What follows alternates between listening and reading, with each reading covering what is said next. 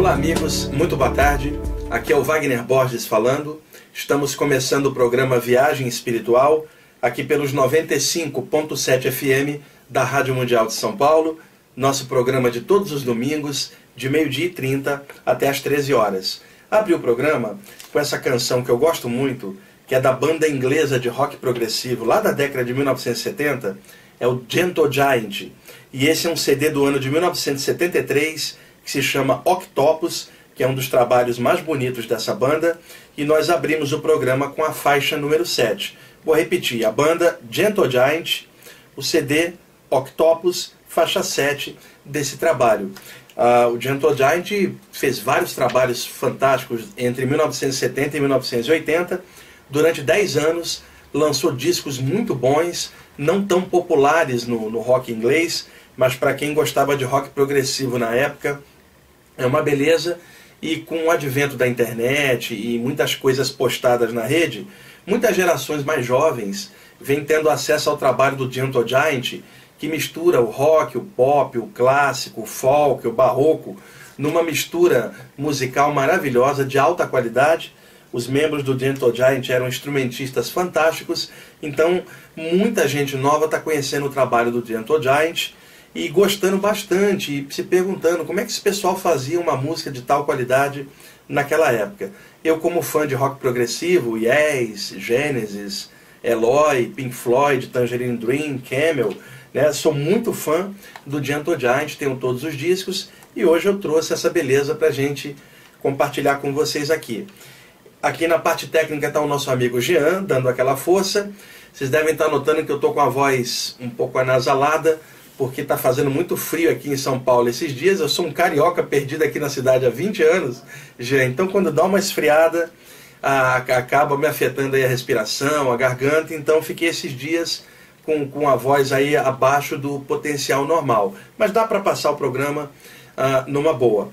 Bom, é, eu quero dar uma sequência hoje ao programa da semana passada onde, como vocês lembram, eu li um texto aqui, uma mensagem de um amparador extrafísico sobre ataques espirituais, assédios espirituais e a sintonia que as pessoas dão para a entrada de espíritos grossos em suas auras.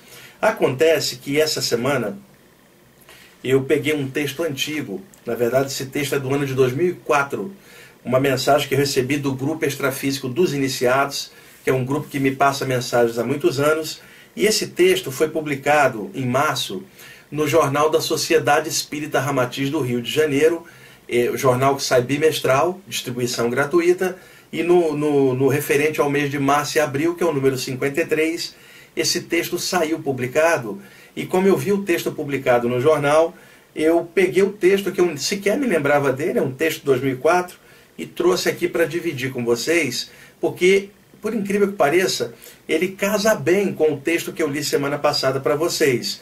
Então resolvi intercalar esse texto com o outro para fazer uma coisa completa, porque são mensagens muito importantes que falam de assédios espirituais e as sintonias que as pessoas dão para que esses espíritos pesados comecem a influenciar suas vidas naquelas obsessões ocultas e invisíveis. Então quero ler aqui para vocês o texto se chama Na Senda da Luz que Cura. E uma coisa antes: durante o texto, ah, esse grupo de espíritos que me passou em bloco essa mensagem, eles se chamam os iniciados. Você pergunta, os iniciados em quê? E eles respondem, nós somos iniciados em fazer o bem sem olhar a quem. Então esse grupo é o principal que me passa textos há muitos anos, são espíritos oriundos da Índia, do Tibete, da China, do Egito, alguns também da Grécia, outros do Japão, trazendo aquela filosofia perene espiritual do Oriente Antigo e adaptando-a para os estudantes espiritualistas do moderno Ocidente, com aquele conteúdo iniciático, profundo, bonito, né, de alta qualidade que havia na antiguidade.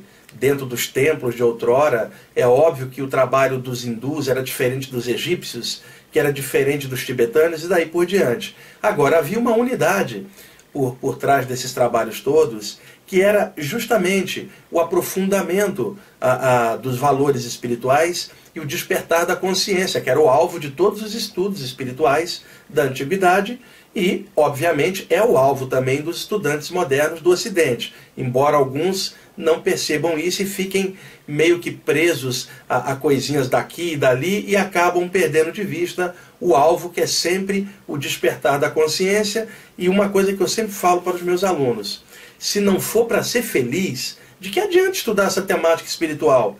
Se não for para a pessoa ser feliz e estar tá bem com ela mesma e irradiar alguma coisa boa ah, em função do seu próprio nível de consciência, que nunca poderá ser mensurado por ninguém de fora somente pelo todo, pelo alto que conhece todos os corações. Então, dentro das estruturas herméticas clássicas antigas, um calor, um neófito, para poder aprofundar um estudo espiritual, precisaria passar por um conjunto de provas chamadas genericamente de iniciação. Passando por essas provas, ele seria iniciado aos arcanos, aos mistérios, como se dizia na antiguidade, seria erguido o véu de Ísis, lá na Índia, vamos levantar o véu de Maia para que você veja a verdade.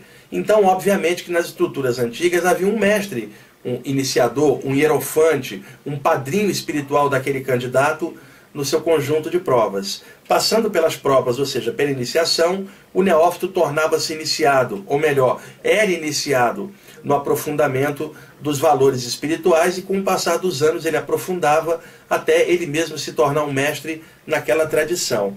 Acontece que a expressão iniciação e iniciado vem do verbo inir, que significa simplesmente ir para dentro.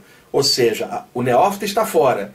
Para que ele possa aprofundar os mistérios, ele teria que passar por uma iniciação, ou seja, ir para dentro. Para dentro de onde? Para dentro do templo, onde o mestre daquela tradição o iniciaria, ou seja, aprofundaria sua jornada para que ele caminhasse na direção do verdadeiro Inir, que seria entrar em si mesmo, entrar no próprio coração e despertar a própria consciência. Então, iniciado, iniciação, vem do verbo inir, ir para dentro, que, em última análise, é ir para dentro de si mesmo, é o autoconhecimento. Alguém de fora, um mestre, um guru, sei lá, um guia espiritual, alguém pode dar um apoio orientando a pessoa nessa jornada dela de autoconhecimento. Alguém pode ajudar a abrir horizontes para a pessoa, mas quem é que poderá passar pela prova, a não ser ela mesma? Conclusão: ninguém inicia ninguém, porque a iniciação é um processo de autoconhecimento, de ir para dentro de si mesmo e se autodescobrir enquanto consciência universal, centelha divina, centelha de luz momentaneamente atrelada a um corpo carnal, vivenciando coisas da mente, das emoções e da atitude física nesse plano físico no momento. Então, inir, ir para dentro. Alguém pode iniciar você no sentido de apontar o caminho, mas ninguém poderá fazer as provas por um, por um neófito. É, é coisa íntima, então não tem como alguém iniciar o outro. Tem como alguém dar apoio, abrir horizontes, energizar para que o outro se motive e parta para a sua busca, que é sempre particular, é sempre interna, é autoconhecimento, é despertar da consciência é intransferível, é individual. Embora coletivamente, todos nós possamos um ajudar o outro, mas de toda forma o processo é sempre dentro da gente e onde é o templo real no seu próprio coração da gente. Então esse grupo que me orienta chama-se os iniciados, porque eles são iniciados da antiguidade, né? E hoje vivem nos planos extrafísicos numa condição excelente, mas de lá eles ajudam os iniciados, trabalhadores espirituais aqui da Terra que estão aqui no momento batalhando, como eu, como você que está ouvindo o programa, o Jean que está ali, e todos os estudantes trabalhadores espirituais de todas as áreas. Então, durante o texto, eles usam a expressão iniciados, não no sentido de alguém dentro de uma agremiação hermética, dentro de um grupo esotérico, esse ou aquele não, mas no sentido de todo aquele que busca o despertar da própria consciência, todo estudante, trabalhador espiritualista de qualquer linha espiritual, que busca esse autoconhecimento, busca a, a, a, consciência cósmica e o estado de união da sua consciência com a consciência do todo, porque o todo está em tudo, tudo é um no final das contas. Quando nossas ilusões caírem, nós perceberemos isso claramente. Então, vamos lá para o texto. Jean, nós vamos usar dois textos, dois discos, um deles de um, de um guitarrista americano que eu gosto muito, chamado Bruce Beckeva. É um CD chamado Nature Thing. Você vai usar a quinta faixa, pode liberar ela aí, eu vou ler o texto por cima e na sequência você encaixa a música que faltou semana passada, que é o CD Wind of the West, que é a segunda faixa, para terminar o programa, tá bom? Vamos lá. O texto se chama Na Senda da Luz que Cura. E eu vou ler aqui pausadamente para vocês. É a sequência da semana passada, mas é um texto mais antigo, com essas músicas bonitas de fundo. E aí eu espero passar essa mensagem legal de alerta sobre assédios espirituais, autodefesa espiritual. E lembrando que todos nós somos iniciados na consciência cósmica. E o mestre de todos nós é o todo o alto, chame da forma que você quiser, Brahman, Deus, Alá, Tupi, Zambi, Papai do Céu, Mamãe Divina, não importa. Importa que a consciência sua, a minha, a do Jean que está ali, possa estar tá sempre focada em valores melhores, porque, vou repetir, não adianta nada estudar temas espirituais se não for para ser feliz. E mais importante do que a linha espiritual que você segue, ou eu sigo, ou o Jean, é o caráter da gente que é medido pelo que a gente pensa, o que a gente sente, o que a gente faz, e não pela cor do seu grau iniciático ou por você ser do grau não sei das quantas da ordem tal. O que vale é atitude e consciência. E tem gente que é materialista, não sabe nada disso, tem um caráter fantástico, ajuda um monte de gente, e aí a gente encontra um monte de estudante espiritualista ou iniciados nisso ou naquilo que não perdoa ninguém, não ajuda ninguém e se acha de alto nível. Então, vamos colocar a coisa no lugar certinho. Somos todos neófitos de Deus, calouros do eterno, todos nós precisando aprender um monte de coisa, inclusive a arte da gente quebrar a nossa própria arrogância, o nosso próprio ego, para transcender nossas besteiras e aprofundarmos a consciência para algo melhor. Vamos lá o texto, na senda da luz que cura. Libera o sonho para a gente, Jean.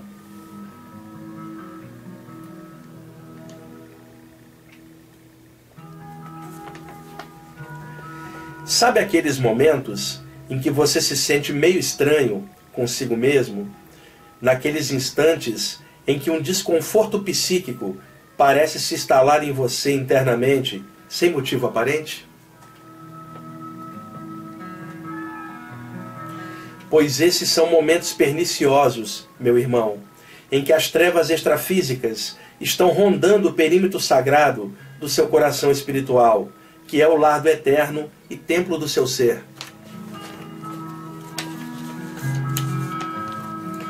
O aperto psíquico é resultante da pressão exercida pelas garras dos irmãos das sombras, apertando o seu centro espiritual. Portanto, resguarde a sua luz e eleve os pensamentos ao Supremo Ser, fonte de toda a vida. De coração aberto ao amor que tudo transforma, pense positivamente.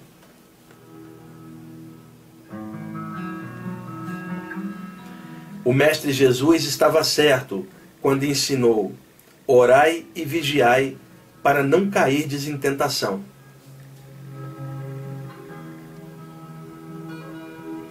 Pense na luz Envolva-se nela, vibre a luz na sua aura.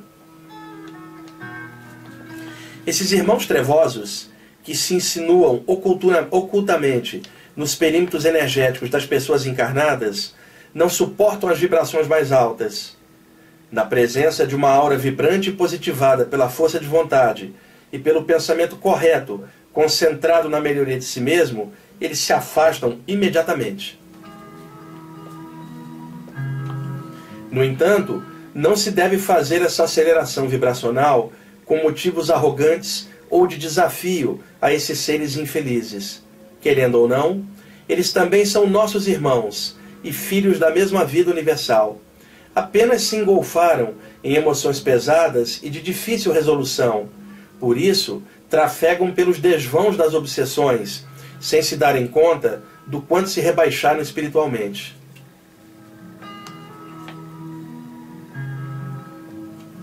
Não custa relembrar aos estudantes e trabalhadores espirituais dedicados o quanto as suas vibrações de amor e ajuda a esses seres infelizes são importantes nos processos de assistência extrafísica.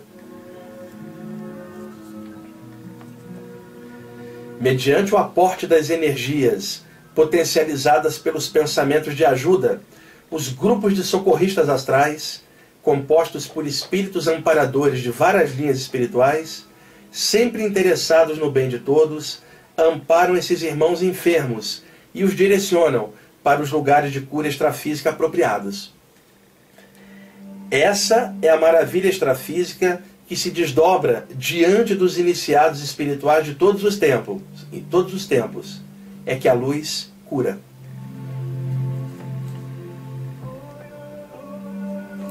Cabe aos iniciados de hoje a manutenção desse trabalho levado a cabo ao longo dos milênios pelos mestres de todas as linhas espirituais, que é carregar a tocha da espiritualidade acesa em si mesmos. Não é tarefa de fácil consecução, pois demanda muito esforço na melhoria de si mesmo.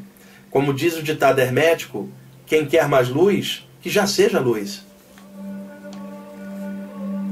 E na ampliação dessa luz, sob a forte resolução da consciência de progredir na senda, os seus eflúvios se propagam em todas as direções, e se eles estiverem permeados pelos sentimentos mais nobres do iniciado, chegam até esses doentes extrafísicos melhorando-os e criando as condições vibracionais adequadas para o aporte espiritual dos amparadores na dissolução de suas aflições e intenções confusas.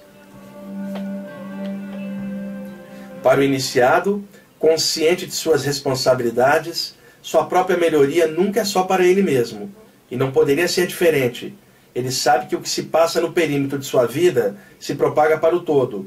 Por isso ele pensa na luz, irradiando para todos os seres, imersos no grande mar da vida universal, pois ele sabe que a luz cura.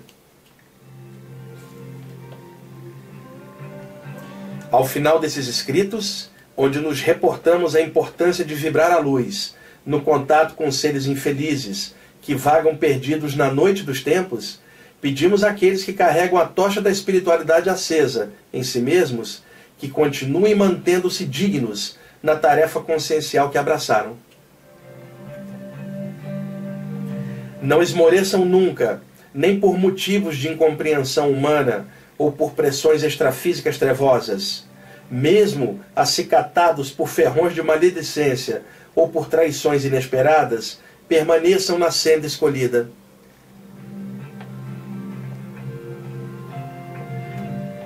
Os mestres velam secretamente pelos justos e sabem quem é merecedor das benesses divinas. Eles veem o que se passa no coração de cada um. Eles conhecem as intenções mais secretas do ser.